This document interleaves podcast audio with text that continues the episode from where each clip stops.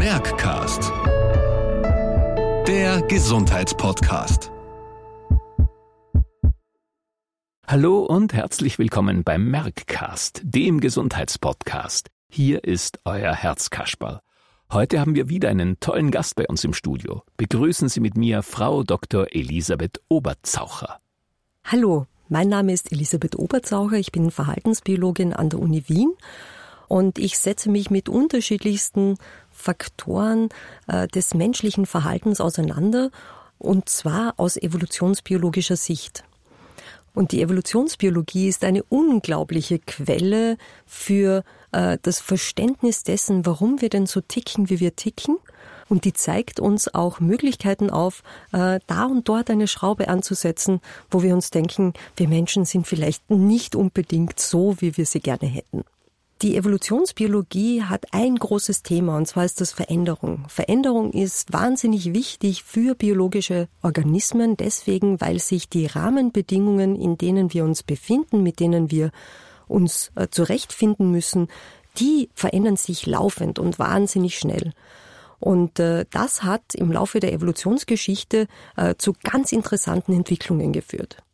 Ein kurzer Ausflug zu Charles Darwin zeigt uns, dass er mit seiner Evolutionstheorie zwar große Schritte gesetzt hat und eine wichtige Basis für das Verständnis unserer Evolution gesetzt hat, aber er hat es nicht zu Ende gedacht.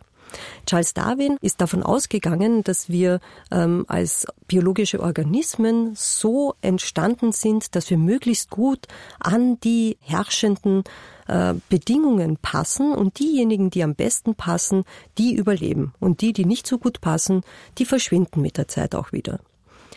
Das, was äh, Charles Darwin in seinen Überlegungen nicht hatte, war, äh, dass er den Faktor Zeit mit einberechnet hat, nämlich der Faktor Zeit, der diese laufende Veränderung mit reinbringt. Und das bedeutet, dass wenn man gestern super gepasst hat an die äh, jeweilig herrschenden Bedingungen, dann kann das heute nicht mehr gelten, äh, weil die Bedingungen sich ändern. Da haben andere äh, dann Überlegungen angestellt, um zu sagen, naja gut, also es ist schon wichtig, dass wir uns verändern, weil ähm, es gibt Dinge, die Veränderung herbeiführen, Veränderung auch der Lebensumstände und das bedeutet eben, dass auch wir Flexibilität mit behalten müssen und dass wir uns weiter verändern müssen. In dem Zusammenhang gibt's äh, eine Zeitgenössin von Charles Darwin, die Antoinette Brown Blackwell. Von der weiß fast niemand etwas. Antoinette Brown Blackwell hat äh, geschrieben über einerseits äh, sexuelle Fortpflanzung, hat aber auch darüber geschrieben, warum denn Variabilität, also Vielfalt, ganz, ganz, ganz wichtig und notwendig ist in der ähm, Evolution, damit wir eben nicht aussterben. Erst 100 Jahre später äh, gab es dann Lee van Walen, der dann diese Überlegungen formalisiert hat und auch damit berühmt geworden ist. Äh, der hat nämlich dann die Red Queen Hypothese oder die Rote Königin Hypothese formuliert, in der er beschreibt, wie es denn uns großen, langlebigen, vielzelligen Organismen so geht in der Evolution. Wir haben ja sehr langsame Generationenfolgen und äh, evolutionäre Veränderung, die greift immer nur, äh, wenn es zur Fortpflanzung kommt, also von einer Generation zur nächsten. Und äh, wenn man jetzt äh, nur sich auf den Mechanismus der Mutation, also der spontan auftretenden genetischen Veränderungen sich verlassen würde, dann würden wir großen Organismen uns wahnsinnig langsam verändern. Um Allerdings im Wechselspiel mit diesen anderen Organismen Schritt zu halten, die es da auch noch gibt auf der Erde, haben wir etwas Neues erfinden müssen. Diese anderen Organismen, das sind Viren und Bakterien, also klassisch das, was wir als Krankheitserreger kennen. Diese Krankheitserreger, die haben sehr kurze Generationenfolgen. Diese sehr kurzen Generationenfolgen kombiniert mit ihren viel schlechteren Reparaturmechanismen beim Abschreiben der Erbinformation führen dazu, dass die sich wahnsinnig schnell verändern können, genetisch.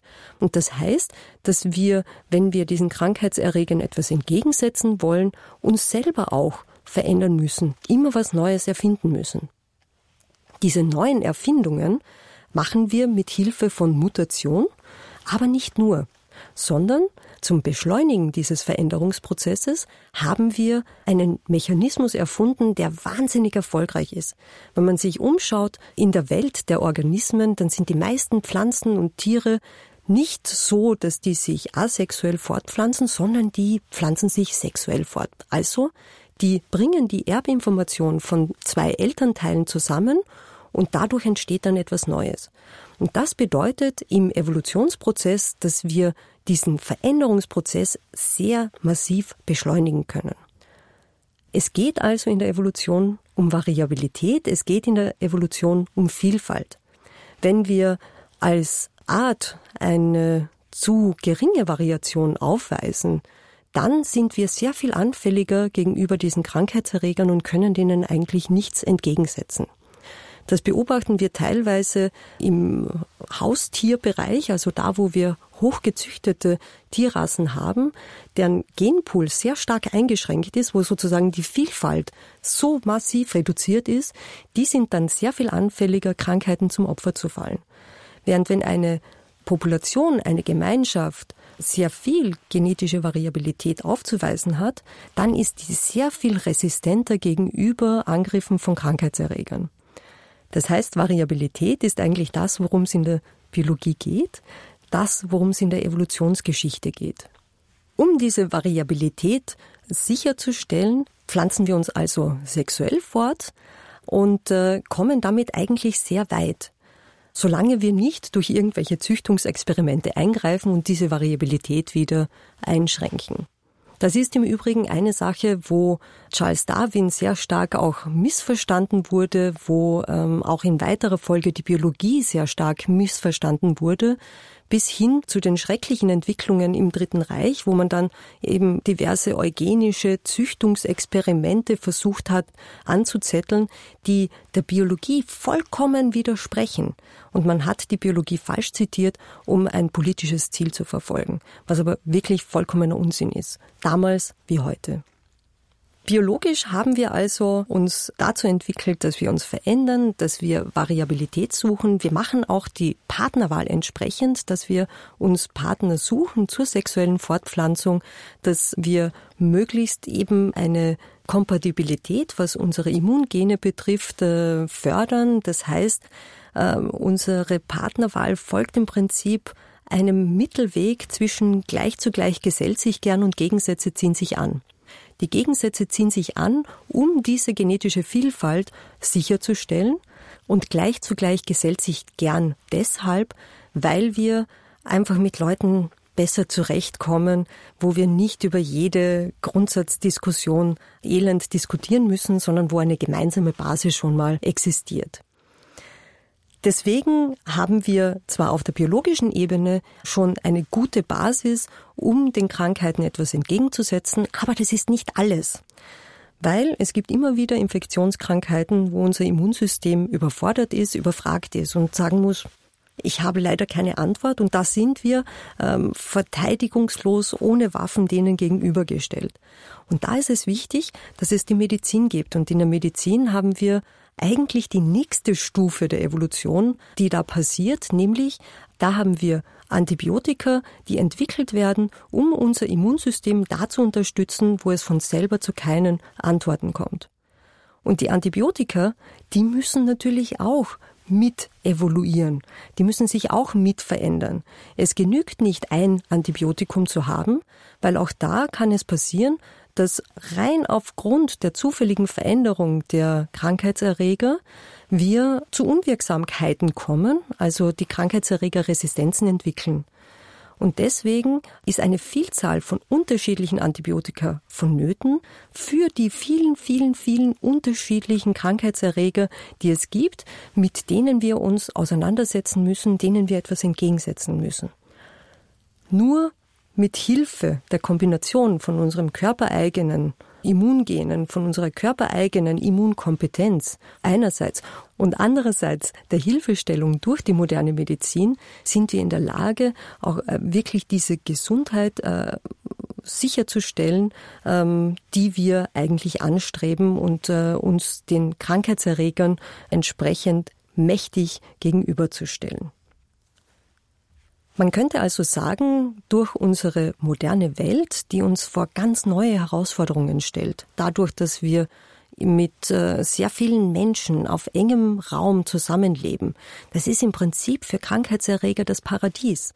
Immer da, wo Menschen sich begegnen, wo direkter Menschenkontakt passiert, da können sich Krankheitserreger ausbreiten und äh, so richtig Hochzeit feiern.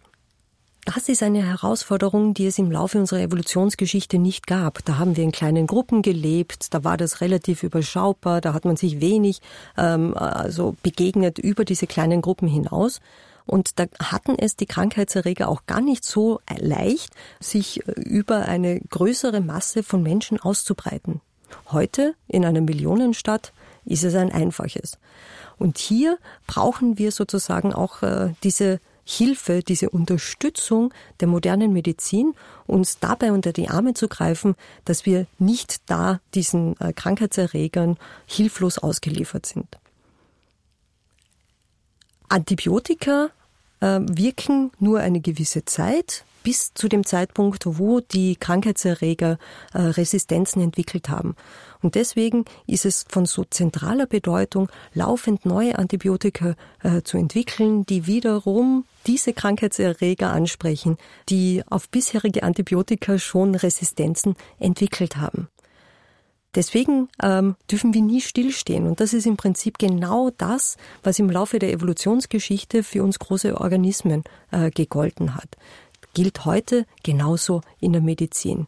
Nämlich, wir müssen uns laufend verändern, wir müssen laufend Neues entwickeln und diese Veränderung gleicht im Prinzip einer Szene aus Alice hinter den Spiegeln. Da kommt auch der Name für die Red Queen Hypothese her. Diese Szene in Alice hinter den Spiegeln ist folgende.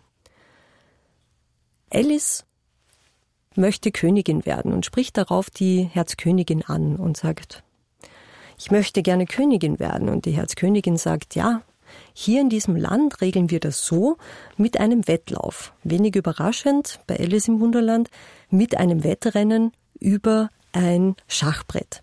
Und zwar diejenige, die als erste am anderen Ende des Schachbretts ankommt, diejenige wird dann in Zukunft Königin sein. Alice lässt sich ein auf diesen Wettlauf und äh, denkt sich, die alte Königin, die hänge ich locker ab.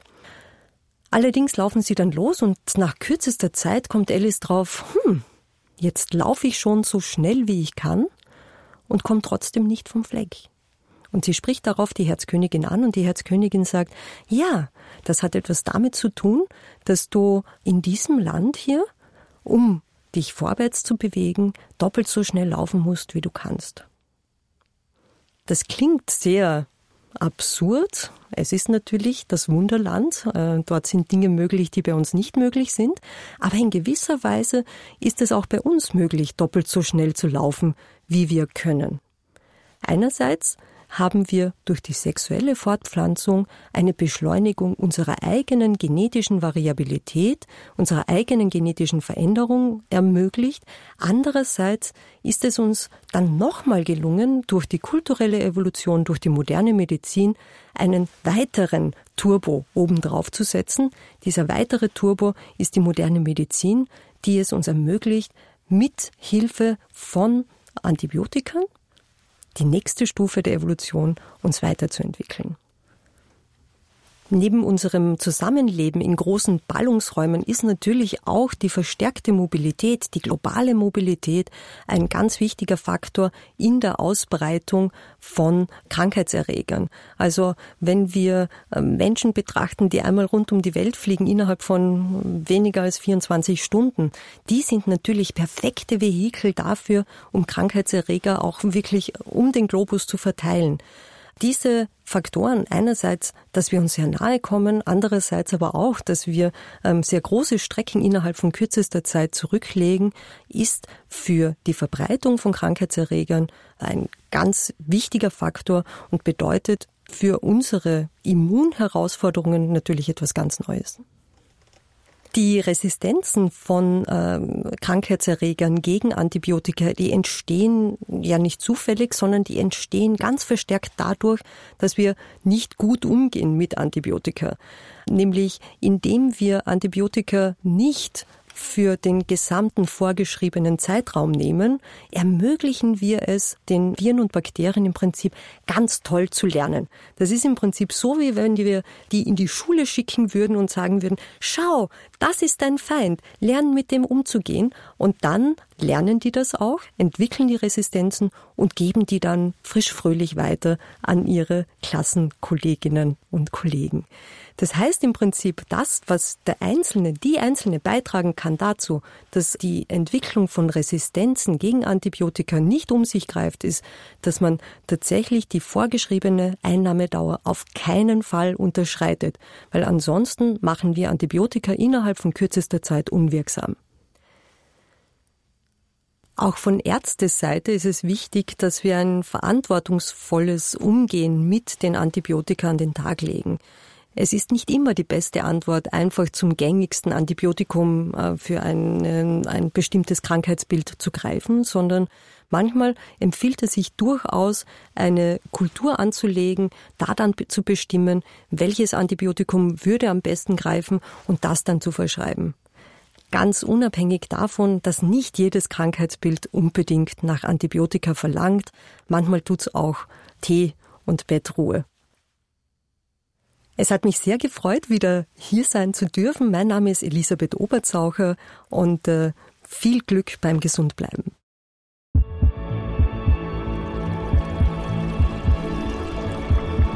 Merckcast.